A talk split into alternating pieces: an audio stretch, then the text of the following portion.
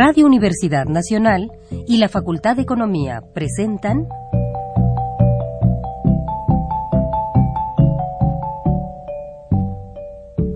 Los bienes terrenales.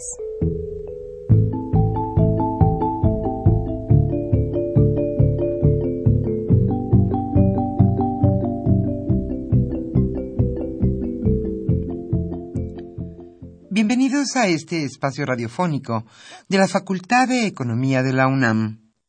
Como cada semana, estamos aquí con ustedes para reflexionar sobre un tema interesante relacionado con la economía, la política, la cultura y las cuestiones sociales. En nuestra mesa de análisis participan destacados especialistas, quienes nos acompañan hoy en este estudio y como siempre, le invitamos a participar en este programa a través de sus llamadas telefónicas. Para nosotros es un gusto saber que usted desde su casa, desde su oficina o en el lugar donde se encuentre, se interesa en el tema que tratamos. Nuestro número 5536 8989. Repito con mucho gusto, 5536 89 89.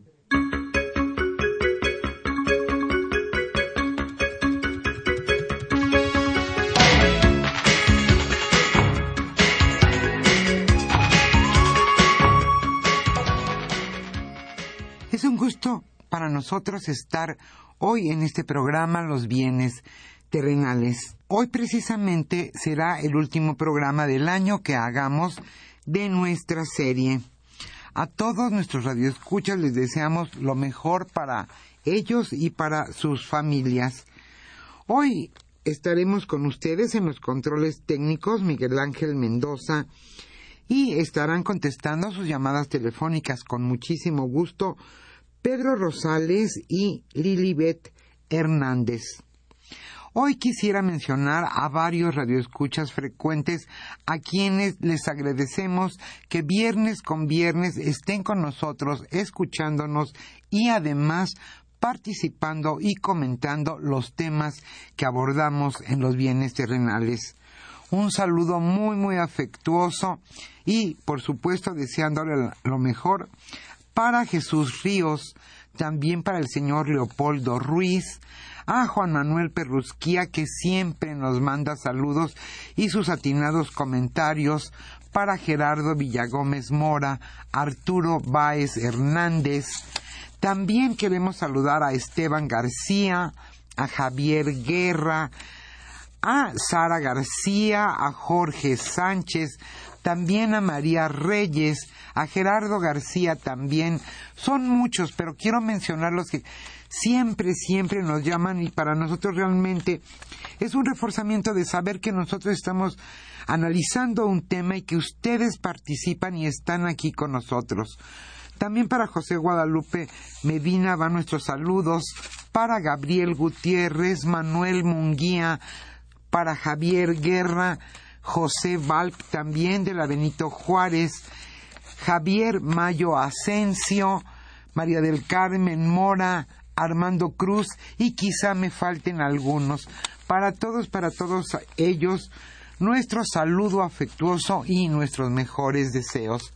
Ahora sí, quisiera mencionar el tema que hoy abordaremos en nuestra mesa de análisis. Nuestra mesa redonda se titula México y España, la industria automotriz. ¿Cuál es la relación de esta industria y, e, y cuál es la relación entre estos dos países sobre la industria automotriz. Alejandro Pérez Pascual charlará hoy con la doctora Lourdes Álvarez Medina. Ella es catedrática e investigadora de la Facultad de Contaduría y Administración de la UNAM. Está con nosotros también el maestro Raúl Juan Ortega, él es catedrático del Tecnológico de Monterrey y nos acompaña también la licenciada Carmen Morales Rodríguez de la Facultad de Economía de la UNAM. Como siempre, le invitamos a participar en este programa a través de sus llamadas telefónicas.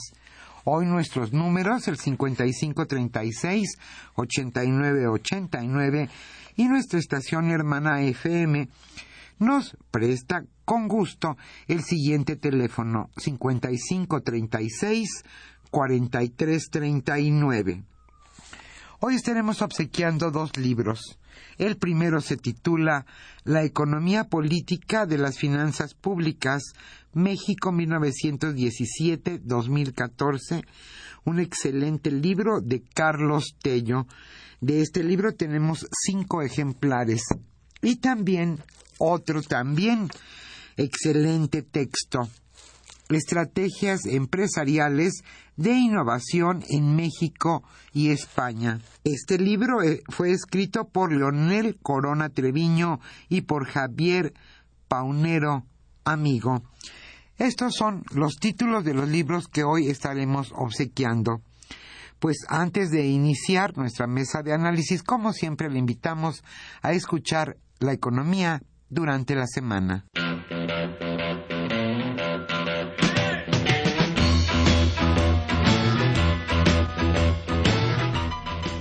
La economía durante la semana.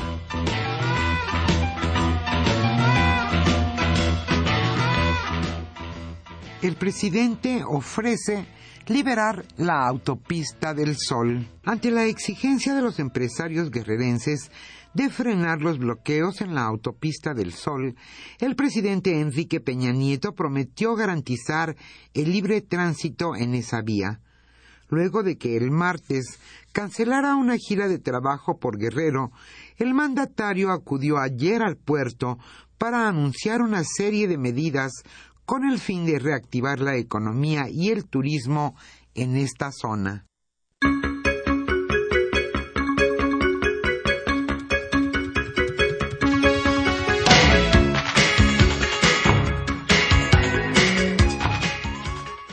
El dólar en su nivel más alto en muchísimo tiempo. El dólar al menudeo llegó a un valor no visto desde hace cinco años y medio. La moneda estadounidense cerró ayer en 14.44 pesos y hoy se vendía en ventanilla a 14.45 cuatro centavos más que el miércoles y su cotización más elevada desde el 27 de marzo del año 2009. A la compra, la cotización concluyó en 13.84 pesos.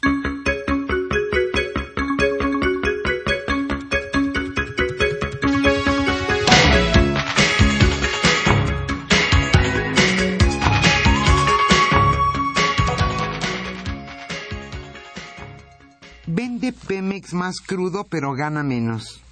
A pesar de que Pemex envió a sus terminales de exportación 4.2% más barriles de crudo en noviembre que en el mismo mes de 2013, el valor de estos fue 15.8% más bajo. En 2013, la subsidiaria Pemex Exploración y Producción reportó que en el penúltimo mes envió a las terminales de exportación 1.185.000 barriles de crudo diariamente.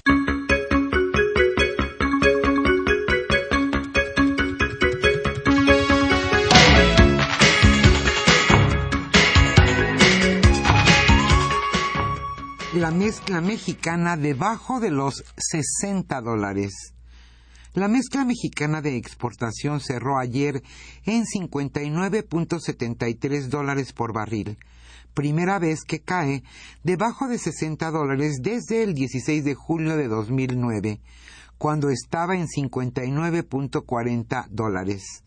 La cotización del miércoles implicó una baja de 1.34 dólares respecto al cierre previo, de acuerdo con el estimado de Pemex el precio del crudo mexicano ha descendido 41.68% desde el punto más alto del año, que fue de 102.41 dólares el 20 de junio.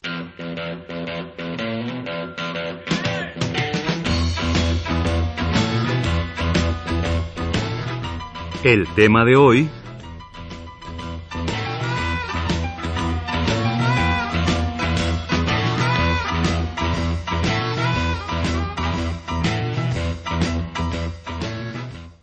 señalamos al inicio de este programa, el tema que hoy abordaremos en nuestra mesa de análisis es México y España, la industria automotriz.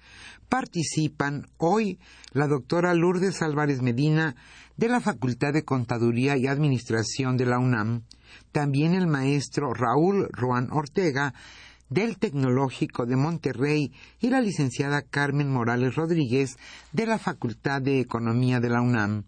Ellos hoy charlarán con Alejandro Pérez Pascual sobre este tema sin duda importante en la agenda nacional. México y España, la industria automotriz. Como siempre, agradecemos sus llamadas telefónicas para que usted comente y opine sobre el tema que hoy abordaremos.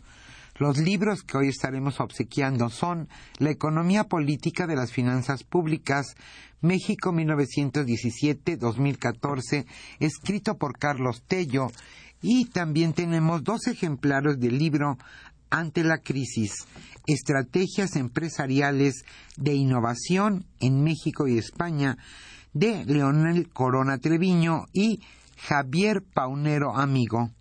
Hoy escucharemos música de John Lennon, ya que el próximo 8 de diciembre se cumplen exactamente 34 años de su muerte.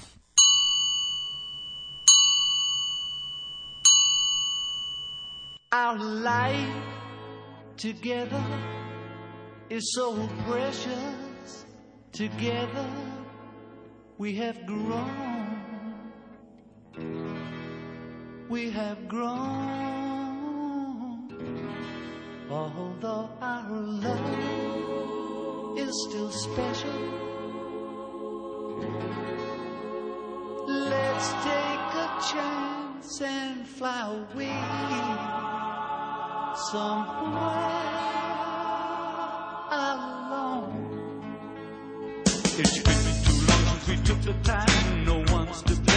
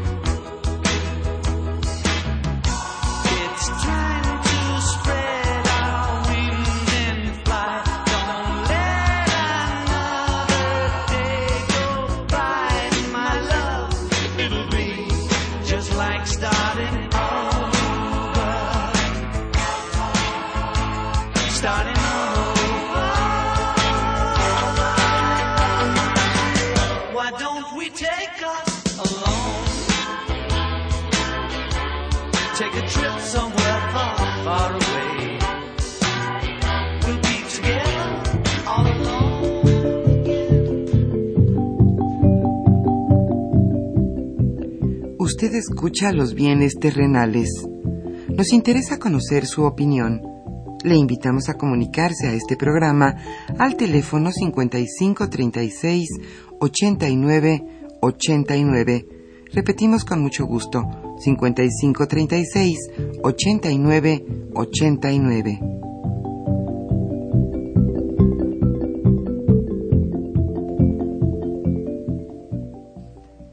Buenas tardes, estimados radioescuchas de los bienes terrenales, programa radiofónico de la Facultad de Economía de nuestra Universidad Nacional Autónoma, Autónoma de México.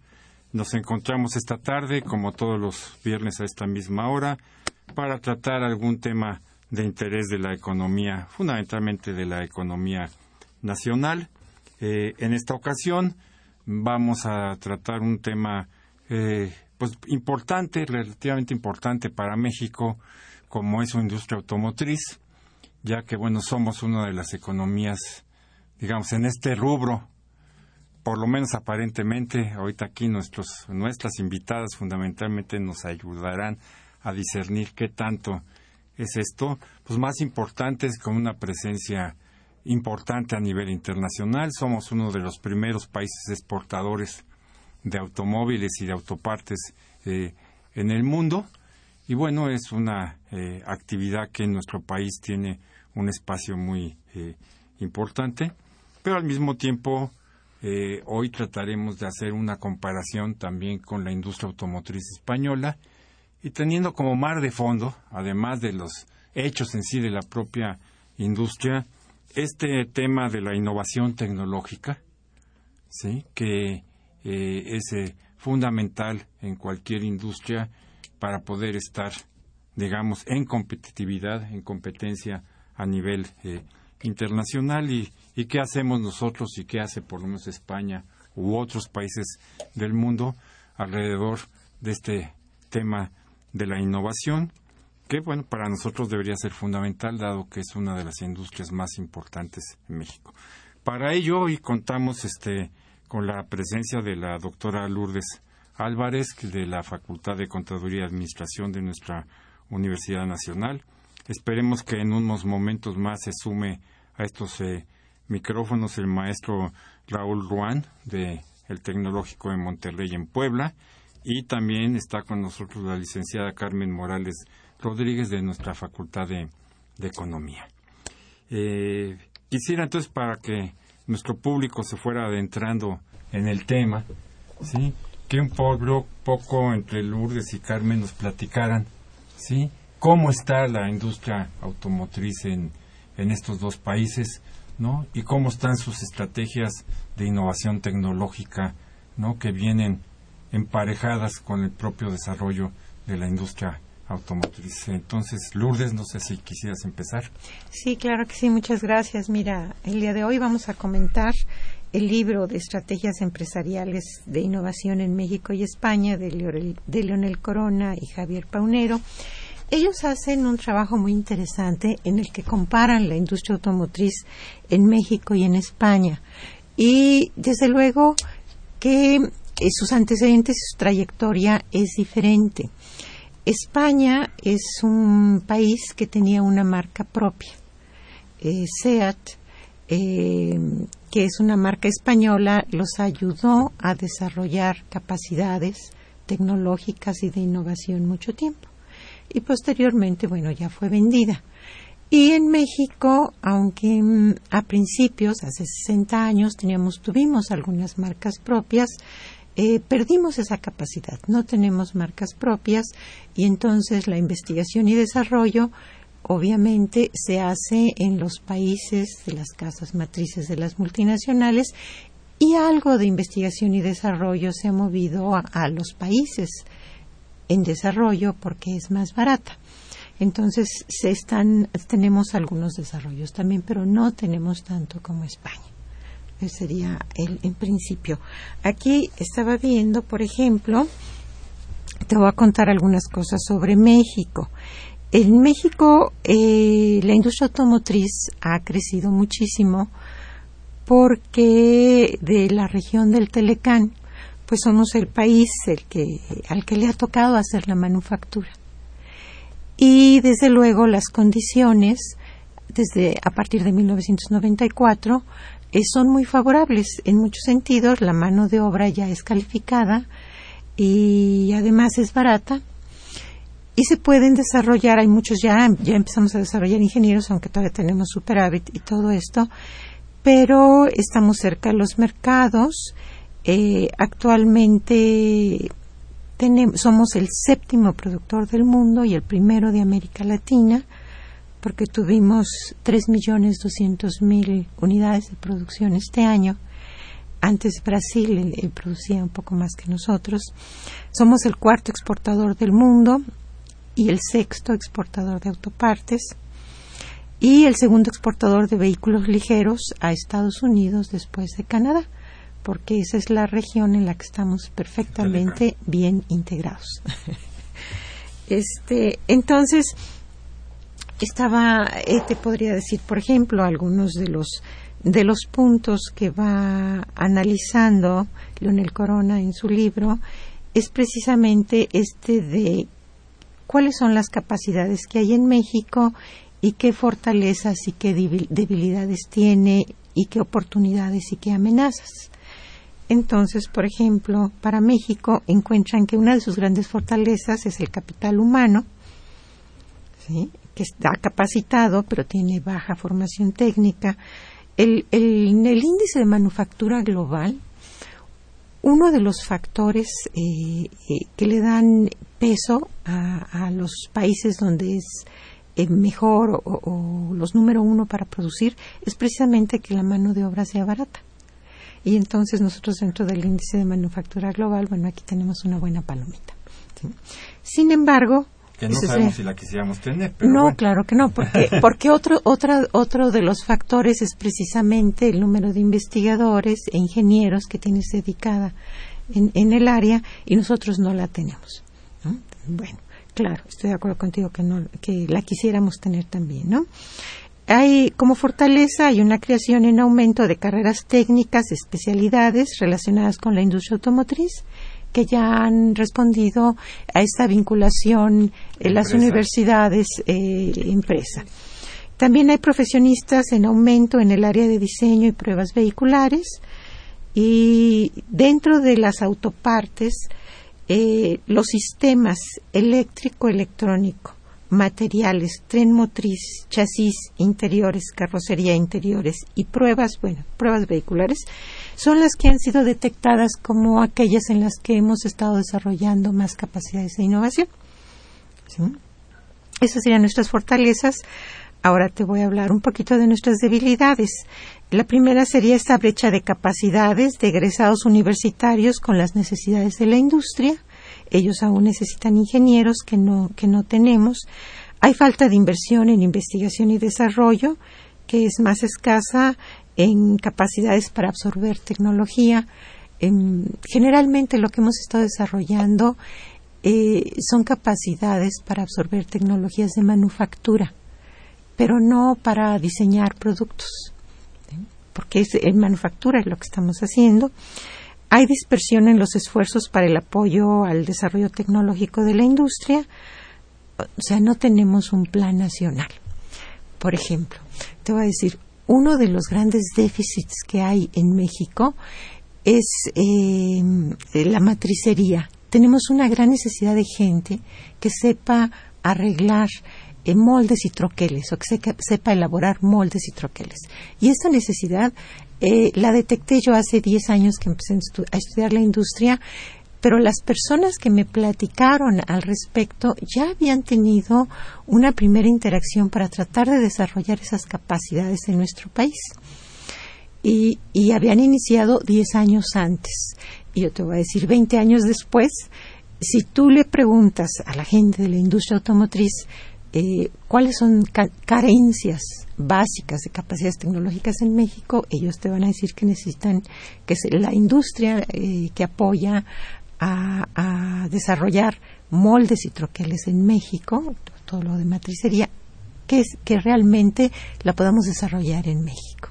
Esa sería una gran debilidad. desde hace 20 años no tenemos detectado el problema desde hace 20 años y no lo hemos resuelto. queda, ¿no? Tenemos como puntos específicos, por ejemplo, en, en Querétaro hay una empresa que se llama Moltro y que se desarrolló, que ya te le dieron, fueron 100 millones de dólares de pesos que le dio el CONACIT, eh, otro tanto el gobierno del Estado y otro tanto los empresarios y es una de las pocas empresas que, que se ha mantenido. En Ciudad Juárez se trataron de hacer algunos intentos, en Puebla ahorita hay algunos intentos, pero es algo que no tenemos resuelto y que sería una industria de soporte básica para desarrollar la industria automotriz en México, por ejemplo.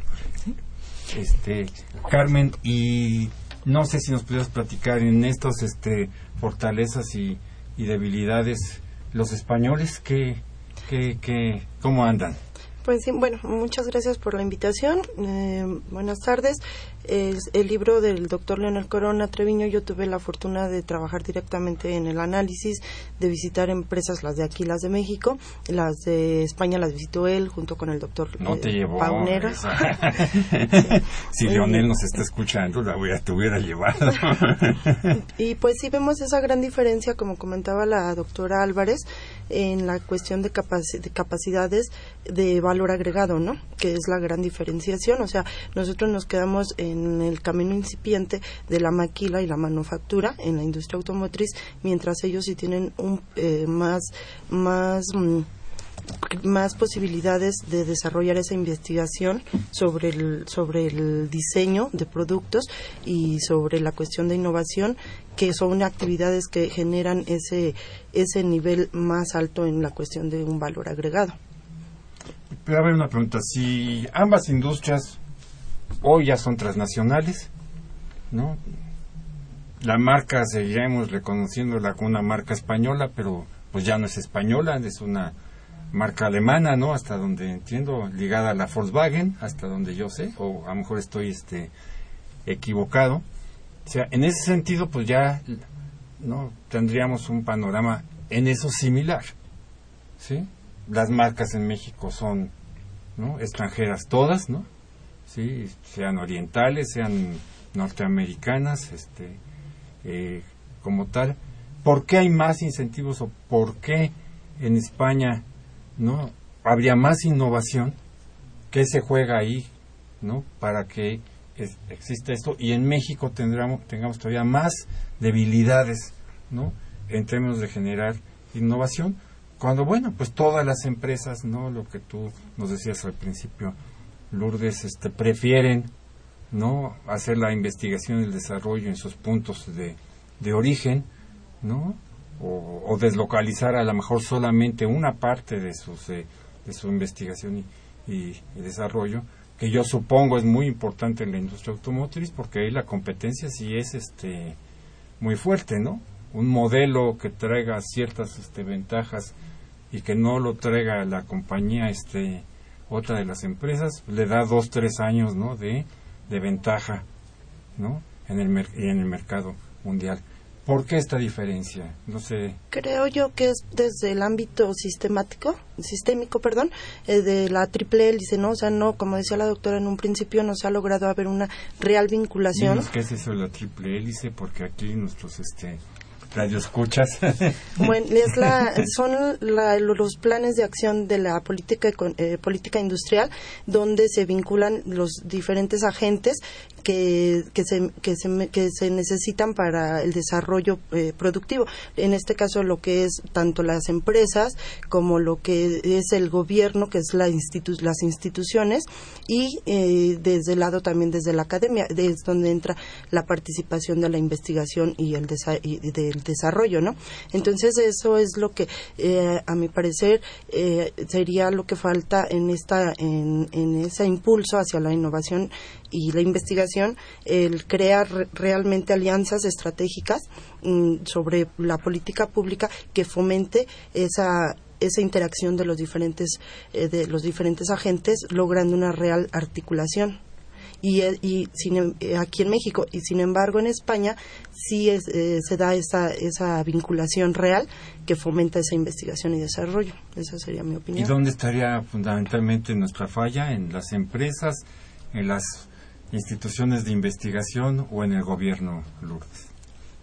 nuestra falla. Pues no, no, bueno, obviamente en nuestro gobierno. no es- ah, para para, este- esa triple- ah, para el trabajo de triple hélice. Sí, porque tiene que haber, bien nos dice ahorita Carmen, ¿no? Esta interacción, ¿no? Entre los que van a producir, ¿no? Las empresas, ¿no? Un gobierno que tiene que fomentar, ¿no? Y las instituciones de investigación y desarrollo. Bueno, mira, lo que pasa es que durante muchos años no hubo un gran interés por llevar a cabo esta vinculación, especialmente, bueno, de las empresas. Eh, tienen muchas razones, ¿no? Es muchas veces es más barato comprar la tecnología y más rápido en el extranjero que desarrollarla aquí, especialmente si no existen capacidades, si no tienes a nadie que lo sepa hacer. Entonces, esto de, querer trabajar en conjunto, pues no tiene tanto tiempo. Y también depende mucho de las empresas y sus intereses. O sea, ¿por qué deslocalizas? Cuando deslocalizas a las multinacionales, porque tú decías, bueno, ¿por qué son diferentes los desarrollos en España y en México? Pues porque son trayectorias diferentes y deslocalizas. Tiene mucho que ver con la estrategia de la empresa, de la multinacional. Una multinacional invierte dinero para investigación y desarrollo donde hay capacidades de investigación y desarrollo.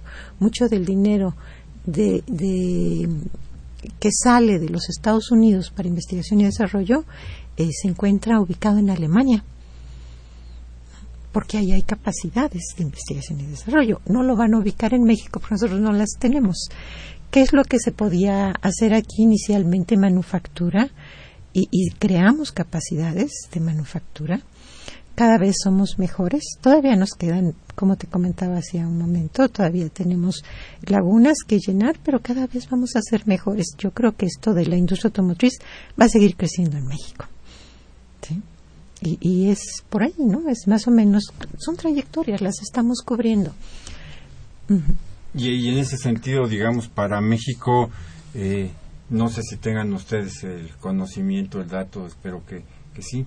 ¿Cuáles, qué instituciones son las que están desde el lado de la investigación, desde el lado, perdón, de las universidades, quiénes están trabajando en esto para la industria automotriz? No en términos así, este, macro, ¿no? Globales, en términos generales, ¿no?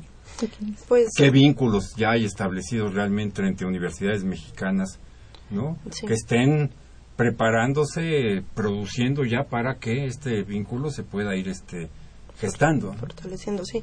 Eh, sobre la investigación que se realizó en el libro, en una de las regiones que nos enfocamos fue justamente Puebla, y qué lástima que no esté aquí el maestro Ruan, eh, porque él es justamente eh, una de las personas que está muy vinculada con el sector automotriz desde el tecnológico. la Volkswagen, La Volkswagen, ajá, bueno, la industria terminal de ahí es la Volkswagen y tienen mucha relación i- institucionalmente con la academia en- desde, el, desde el Instituto Tecnológico de Monterrey.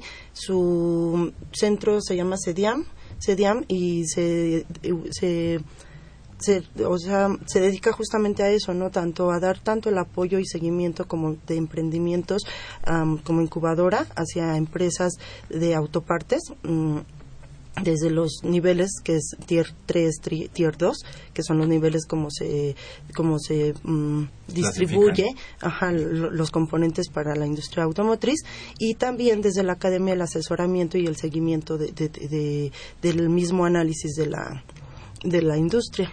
y en otros lugares del país eh, están generándose estas capacidades. Porque, bueno, el- la parte más importante de la industria automotriz en México En está en el norte y en el centro de, de la República. Realmente en Puebla lo que tenemos es Volkswagen, hasta donde yo intuyo, no puedo decir ni siquiera que, que conozco, ¿no? Sí, y se está gestando esto, pero digo, se está Ford y Chrysler y este y Nissan y muchas otras en otras regiones del país este este enlace, este- esta vinculación empresa, instituciones, eh, universidades, en particular en la industria automotriz está generándose. Sí, mira, sí se está generando en todo el país. Si tú ves ahora ya el mapa de la industria automotriz en México, está en casi todos los estados. Desde luego, por ejemplo, la Universidad Nacional, la Facultad de Ingeniería, tiene eh, lazos de muchísimo tiempo con la industria automotriz, con la industria nacional de autopartes y este inclusive hay una eh, nueva creo que es eh, licenciatura en Querétaro eh, que está que tiene te- eh, áreas terminales para la industria la, automotriz. de la UNAM o de sí la... sí sí de la UNAM. Y el- la Universidad de Querétaro también los institutos de CONACYT muchos de ellos trabajan para la industria automotriz en los últimos años. En Nuevo León también incluso ellos han armado sus clústeres eh, el clúster de Nuevo León Automotriz, que es eh, eh, un clúster que está funcionando muy bien, también tiene el apoyo de las universidades que están en, en Monterrey. Sí, yo creo que toda que todo México ha estado respondiendo muy bien a esta a esta oportunidad y esperamos que crezca Esto nos más y que- y que sea mejor. generar la esperanza, digamos, de que en algunos años, digamos, este vínculo y la generación de estas capacidades de innovación tecnológica eh, creadas en México dieran una base suficiente para pensar en una expansión, digamos, propia de la industria automotriz. Una marca propia. Una marca. O sea, que les pirateáramos algunos. No, bueno, mira, no, no, no. Si, si tú quisieras realmente tener una marca propia, tendría que ser así como una Yo siempre he soñado con los, los coches Pérez. con, con los eh, con los coches Pérez. Este tendría que ser así como una decisión general del gobierno y querer encontrar un empresario que realmente quisiera participar en esto. Es una industria muy competida. No es fácil entrar. Yo este te voy a decir lo que yo he encontrado. ¿Cuál es la posibilidad que tienes de tener una marca propia y qué pasó con China?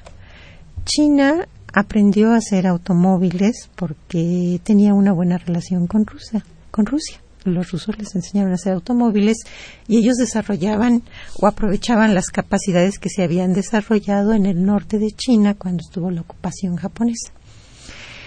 Y posteriormente ellos hicieron una planeación y abrieron su mercado.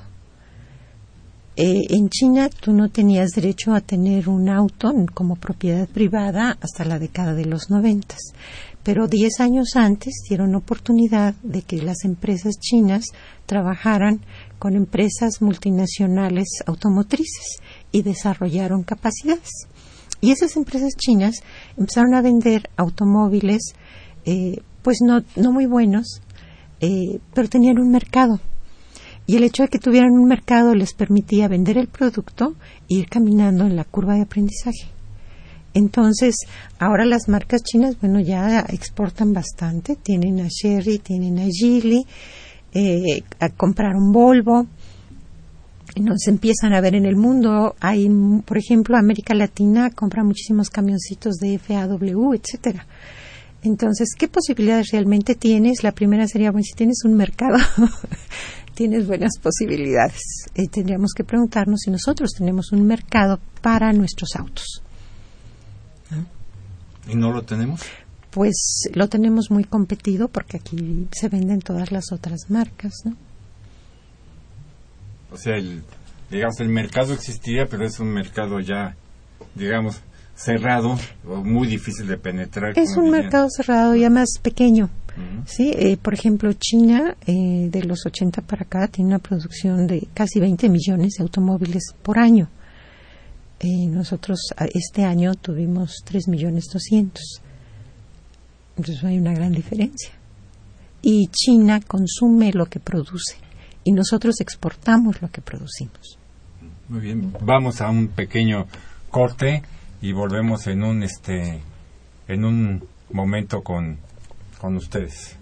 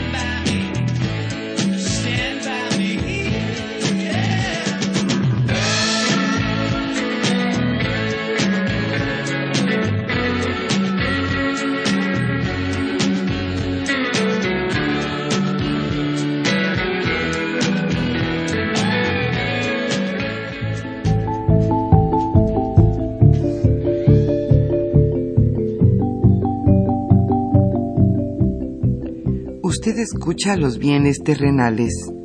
Nos interesa conocer su opinión.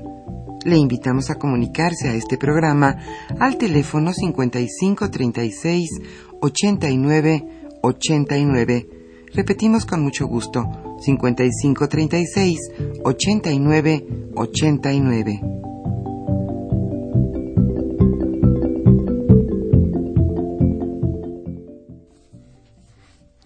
Estamos de regreso con ustedes, estimados radioescuchas de los bienes terrenales, comentando sobre este desarrollo de la industria automotriz y, y sobre todo bajo esta visión de las capacidades creadas en innovación tecnológica y cómo hemos ido avanzando en el país en este sentido, seguramente menos de lo que quisiéramos y más hoy que es una industria tan importante en el contexto eh, nacional y, un poco quisiera que me ayudaran eh, a dilucidar en dónde estamos en estos términos, eh, eh, digamos, en nuestras capacidades propias, ya no digo para, para el coche Pérez, como decía yo hace un rato, ¿no? para que tengas nuestra propia marca, sino en este gran mercado que es el de las, de las autopartes.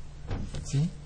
¿Qué posibilidades y hasta dónde estamos hoy nosotros construyendo, ¿no? fabricando e innovando en términos de las autopartes para estos eh, para estos eh, vehículos eh, en México no porque siempre al final el coche es un problema de armado no de ensamblaje sí no y pero en el fondo la producción propia pues, es una producción infinita no de piezas no como tal ¿Cómo estamos en ese terreno de la producción de, de, este tipo de, de, producción en México? Pues yo considero que estamos también mm, faltos, pero sin embargo es de donde nos podríamos eh, agarrar para poder eh, entrar a la cadena de abastecimiento de la, del sector mm, este, de la industria automotriz, perdón, ya que las autopartes el sector autopartes se clasifica en niveles, los que son de primer nivel, que son los que surten directamente a la empresa a la industria terminal y los demás que son de del mercado de refacciones. Es donde podríamos tal vez eh, insertarnos. Sin embargo, la realidad ahorita es de que los mismos componentes son importados. ¿Por qué? Esto porque la industria automotriz tiene unas normas de calidad muy grandes, muy altas, unos estándares muy difíciles a nivel internacional de lograr. Entonces, la misma industria es un mercado muy cerrado que tiene y, y hace la función de arrastre de sus mismos proveedores de autopartes.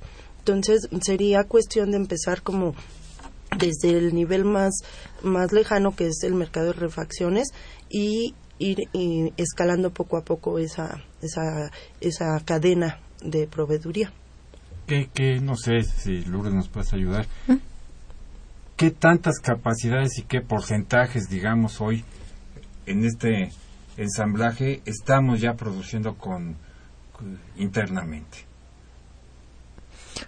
5%, 3, bueno, 28. Yo sé que es un número que no tiene así, pero, pero sí que nos este eh, estamos en ese mercado o, nuestro ensamblaje está al 100% de piezas eh, No, no, no, en México en México cada vez se producen más autopartes. Déjame ver, no, no traigo ahorita las las cantidades, pero pues vamos a andar por el orden por lo menos de una buena, me acuerdo, 60 mil millones de dólares de hace unos años, debemos de andar ahorita como por los 80. Y este y se exporta una, una parte, se exporta y otra parte es para la producción interna. Eh, hemos mejorado. Eh, te voy a decir, hace algunos años la balanza comercial de la industria automotriz, bueno, de 94 para acá, por ejemplo, podías decir que es superavitaria. Pero si tú separabas eh, eh, autos completos y autopartes, la de autopartes era deficitaria. Y esa brecha se ha ido este, cerrando. Nosotros cada vez se producen más. Sí, claro. Claro, son multinacionales en México, entonces eh, se consideran locales. Sí, no nacionales, pues, pero son multinacionales en México, entonces es con lo que es lo que se ha desarrollado principalmente. Pero empresas, empresas mexicanas, de empresarios mexicanos hay en el sector. Pues Mira, hay, han desarrollado algunas general, principalmente en el sector de servicios. Es donde se han ido desarrollando para, para la industria automotriz. Algo de diseño. Hay un estudio eh, de el doctor Oscar Contreras. Él ahorita está en el Colegio de la Frontera Norte y él detectó eh, 100 empresas que eran spin-offs de las multinacionales automotrices y que dan servicios, pero ya servicios de tecnología. Entonces, sí, algo hay. Claro que tú me vas a decir, bueno, pero yo quisiera que hubiera esto, pero sí, eh, y con tanta inversión y con tanto movimiento y con tanto desarrollo de manufactura, algo tiene que quedarse, ¿no? Algo tiene que estar pasando y él se ha dedicado varios años a, revisarlo. permea. Sí, sí que está permeando, sí. Ujú. Entonces, sí, cada vez hacemos más autopartes en México. Sí, las principales empresas son las multinacionales de autopartes las que las están haciendo. También exportamos más. Ya somos, te decía, ¿no? Que somos, creo que so- somos el sexto ex- exportador de autopartes en el mundo. Sí, pero por lo que tú nos dices y también nos ha comentado Carmen, digamos, nuestras capacidades propias, propias, digámoslo así, ¿no? Este, aún son muy limitadas. Pues lo que pasa es que yo creo que tenemos que hacer nuestra tarea. ¿Y cuál es nuestra nosotros los mexicanos tenemos que desarrollar, tenemos que desarrollar a nuestros recursos humanos, ¿sí? Que es lo más valioso y este La economía del y- conocimiento. claro, y, y hay que y tenemos que tener los ingenieros que sean necesarios. Si no no no vamos a poder nunca. Mientras no eduquemos a nuestra población, no va a ser posible que nosotros incursionemos en las industrias que queramos y que seamos productores de una Y cosa eso y de otra. implica un plan nacional, ¿no? Eso tiene que tener una visión ¿No? de, país de y- y, fomento, decidir. de, de apoyos, de direccionalidad de los eh, de los eh, de los recursos, este, etcétera, etcétera, ¿no? Como tal, ¿no? Fríamente planeado. Como Sí, diría. sí, sí. Y, y ese- o sea, hay que planearlo y también hay que cumplirlo porque luego a veces lo planeamos pero no lo Nada cumplimos. más se queda entonces ahí en este, ¿no? En el escritorio. Bueno, vamos a, a dar este lectura a los comentarios y preguntas de nuestros eh, radioescuchas. Eh, Adrián Bautista de Tlalpan. Eh, ¿Cuánto invierte en el país la compañía automotriz SEAT y de qué nacionalidad es su mano de obra? Flavio Aguilar García de Catepec nos pregunta qué beneficios habría de una relación comercial México-España en la industria automotriz. Ricardo Franco Soto de Iztapaluca dice la base fundamental para el crecimiento de la economía mexicana está en la juventud y en las aulas. ¿Qué relación hay laboralmente en la industria automotriz entre estas dos naciones, en especial con los jóvenes. Gabriel Gutiérrez de Tultitlán, ¿en qué porcentaje los insumos de la industria automotriz son nacionales y cuál es su porcentaje español? Un poco acabamos de, tratar este, este tema, ¿no? Jesús Ríos de Miguel eh, eh, Hidalgo nos pregunta qué peso tiene la industria automotriz española frente a la norteamericana en México. Manuel Munguía de Iztapalapa. Mientras que en México la pobreza es muy elevada y va en constante aumento, Peña Nieto solo se encarga de asistir a los de la corona española. ¿Y qué decir del regalo del Ferrari al rey Felipe VI? Ellos gozando de grandes regalos y teniendo un pueblo con carencias. Arturo Báez Hernández de Benito Juárez, felicitaciones al programa. La industria automotriz está moviendo a la economía global. Eh, Javier Guerra de Benito Juárez también, de las innovaciones tecnológicas en la industria automotriz, ¿cuáles son las que han desarrollado los mexicanos y las industrias mexicanas? y Ángel Cruz Vidal de Tlanepantla, muchas marcas asiáticas están llegando a México y están dando mucha competencia. ¿Cómo compiten las empresas automotrices españolas ante estos? Estas pues son las eh, las dudas, los comentarios, ¿no? De algunos de, de nuestros radioescuchas. Entonces no sé si quien quisiera empezar a, darles algún tipo de, de respuesta, ¿no? A nuestros radioescuchas. ¿Tú, Carmen? Pues yo considero que sí, efectivamente la, la principal mm, salida para que sigamos creciendo en, la industria automotriz como país es desde las aulas, ¿no? O sea, esa parte de la cultura de la innovación, de ir mm, desde, temporan, desde una temprana edad inmiscuyéndose en cuestiones de gestión de, de innovación. Y, y retomo lo que decía en un principio, también eh, se necesita un consenso real de, entre los diferentes actores de esta llamada triple hélice para poder impulsar una visión como país hacia ese desa- desarrollo industrial productivo y poder lograr ser competitivos mm, en la industria, eh, empezando tal vez desde los componentes. Y, y estas eh, que nos preguntan algunos de nuestros radioescuchas de las relaciones, digamos, entre la industria automotriz española y la mexicana, pues básicamente por la presencia aquí de, de la, digamos, de la marca española entre, Entre eh, comillas. entre, entre reconocida como española, pero pues ya transnacionalizada. ¿Cuál es esa presencia de la industria española en México? ¿O, es, o, se- o está estrictamente dedicada a la comercialización de, sus automóviles y, y no hay más? a la comercialización, pero también justamente a esa deslocalización, ¿no? De que al final esas plantas de la SEAT vienen también a posicionarse aquí como armadoras. No, ¿Se está armando el SEAT en México? No, a ver, déjame decirte. SEAT le pertenece a Volkswagen. Entonces, la que arma en México es Volkswagen, Ah, no SEAT. Y, y no se arma el SEAT aquí.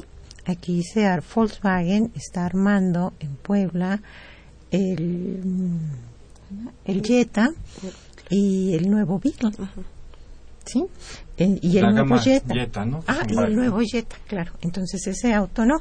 Eh, se arma en España y se importa y aquí se vende. Ahora, eh, preguntaban que cuánto invierte en el país. SEAT no, invierte Volkswagen. Mira, por ejemplo, en estos últimos años, aquí tengo un registro de 2010 a la fecha, Volkswagen invirtió 1.818 millones de dólares. ¿Sí? 18, mil, en miles de millones de, de dólares. Entonces, 1.800 sería 1.818.000 millones de dólares. ¿Sí? Y son 15 mil millones de dólares, en 15 mil millones de dólares en total de inversión de la industria automotriz de 2010 a 2014. Entonces, la inversión es importante, especialmente cuando tú ves que no hay inversión extranjera directa en otros sectores. La creación de empleo también es importante. Eh, por eso creo que deberíamos nosotros de tener un plan para aprovechar el crecimiento de la industria automotriz en México. que vendrá por Volkswagen, pero vemos que viene también por casi todas las empresas, este, no que ya están en eh, en México, ¿no? Como tal, ¿no? Y que siguen expandiendo su su planta ensambladora, por lo menos eh, en México y todos los derivados que de esto de ese ensamblaje, ¿no? Generan, ¿no? Alrededor del mismo, ¿no? Creo que no deberíamos gen- de tratar de generar nuestras capacidades propias para que el valor añadido que cada día le, le vayamos nosotros incrementando como propio, pues será, ¿no? En beneficio del propio del propio país, ¿no? Del propio crecimiento, de la generación de empleos, etcétera, etcétera, etcétera, ¿no? En ese, eh, en ese, en ese precisamente eh, en ese terreno de desarrollo, de innovación tecnológica que, pues, atendiendo a lo que ustedes acaban de decir, no, pues tanto, tanto nos está haciendo falta, nos quedan escasos este cinco minutos, entonces yo no sé si quisieran no darnos una una conclusión sobre sobre el tema para que podamos eh, redondear ahora sí que el programa de hoy y, y- el año completo no de, de los bienes terrenales. Mm, Pues, Carmen. Sí, mm, bueno, mi conclusión es esa, que eh, obviamente la industria automotriz genera un, un efecto de arrastre, como bien lo decía usted, eh, hacia mm, en donde llega a, a localizarse, ¿no? Entonces, lo que tenemos que hacer como industria nacional es asegurar esa participación nacional en la cadena de valor de la industria mediante la- el fomento al, al desarrollo de empresarios emprendedores para poder llegar a em, generar mayores capacidades innovativas y así irnos em, fortaleciendo de esa manera. Y nada más rápido, Germán. ¿Y los economistas qué juegan en esto? Políticas públicas. Desarrollo de políticas públicas y esa misma vinculación desde tanto la, la institucionalidad como la academia, eh, los, el análisis eh, de una, em- eh, a lo mejor a nivel micro, el análisis así directo de una empresa, ¿no? Y, y justamente detectar sus fortalezas su- y sus debilidades. Termino con una mini pregunta. ¿Qué tanto hemos hecho una investigación desde este punto de vista sobre la industria automotriz en México? De, pues yo creo que sí hay varias varias obras importantes, por ejemplo, em, de la UAM, ¿cómo se llama? Eh, Humberto. Huberto Juárez, Humberto pero es de la. UAP De la de Puebla. UAP. Pero también tienen trabajos con la UAM, ¿no? Me Sí, parece. mira, eh, sí. Porque tener un análisis, digamos, a detalle de las circunstancias de la industria, Ajá. pues es fundamental para poder Sí. tener, ¿no? Estrategias de Mira. políticas públicas, ¿no? Desde el COLEF también hay varios estudios este, regionales em, sobre, sobre las potencialidades de, de las localidades, de los clústeres aquí en México. Y falta mucho, obvio. Y falta mucho. Falta mucho. Ok. Para terminar, Ya, Lourdes, sí, déjame decirte.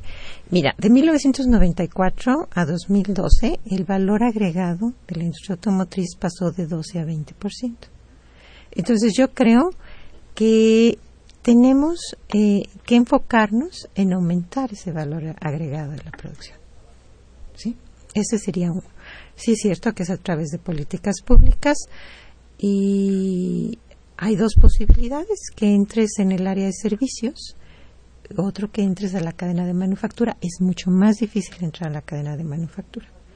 Pero los servicios te dejan muy, muy buenas utilidades. Entonces, habría que poner un cuando énfasis en regular. De logística, por ejemplo. La logística en México se ha incrementado muchísimo. Todas las empresas manejan proveeduría global. Esto es, eh, allá hay dinero, es importante y es importante que participemos. Entonces habría que ver que se pueda participar y habría que regular. Y efectivamente hay un grupo de estudiosos de, de la industria automotriz en México. eh, hablábamos, está Huberto Juárez, está Arturo Lara, está Jorge Carrillo, está Enrique Dussel, desde luego está Leonel Corona. Eh, somos un grupo, está mm, eh, Arnulfo Arteaga, está Graciela Benzunza, gente que trabaja eh, sobre sindicatos, está María Luisa González Marín. Hay mucha gente que trabaja sobre esto. Eh, sin embargo, somos pocos. Muchos que son pocos. Somos muchos, pero somos pocos. Este, por el ritmo de crecimiento que tiene la industria, eh, nos ayudaría a, a que fuéramos más. Pero hay varios co- colegas que se están incorporando y eso es muy bueno. Jóvenes. Hay jóvenes, sí, claro, como Carmen, gente joven que está aprendiendo y, y que te ayuda a desarrollar muchísimas cosas. Entonces, bueno, pues esa sería mi, mi última mi última conclusión. Tenemos que poner in- atención en la cuestión de valor agregado y cómo le hacemos para tener más. Carmen. Bueno, terminar nada más, sí, este, el agradecimiento, bueno, esa incorporación de personas un tanto, un poco más jóvenes como, como yo, pero también, o sea, sobre la línea de ustedes, no sé, yo agradezco profundamente al doctor Leonel Corona, que vino como mi tutor, y a la doctora aquí presente, Lourdes Álvarez, como mi cotutora de la tesis, porque es una gran especialista justamente en la industria automotriz. Y pues hay que seguir sobre lo mismo, ¿no? Muy bien. Gracias. Pues muchísimas gracias a, a ambas. Creo que extrañamos la presencia de, Raúl, pero ya lo tendremos aquí en una próxima ocasión y despedirnos de nuestro auditorio de esta del programa de hoy y despedirnos de este año, desearles un feliz 2015, que pasen las fiestas lo mejor posible, ¿no? En esta en esta ocasión y bueno, convocándolos para el próximo 9 de 9 de enero, el viernes 9 de, de enero en la próxima en la siguiente emisión de los bienes terrenales. Muchas gracias y muy buenas noches. Y muchas gracias. Muchas gracias. Agradecemos su atención y participación en este programa a través de sus llamadas telefónicas y la invitamos la próxima semana a la misma hora en otro programa más de los bienes terrenales. La coordinación general fue de Carlos Javier Cabrera Adame, la coordinación académica de Aníbal Gutiérrez, Roberto Cabral, Alejandro Pérez Pascual, Rubén Antonio Miguel y Leonardo Lomelí Vanegas. En los controles técnicos, nuestros compañeros Miguel Ángel Ferrini y Agustín Mulia. Y en la voz y producción, su amiga Irma Espinosa, quien se despide de ustedes y le desea un agradable fin de semana.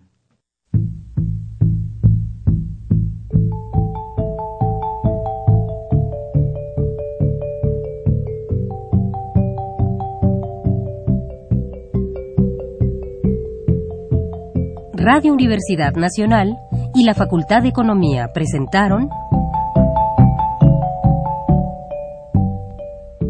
Los bienes terrenales.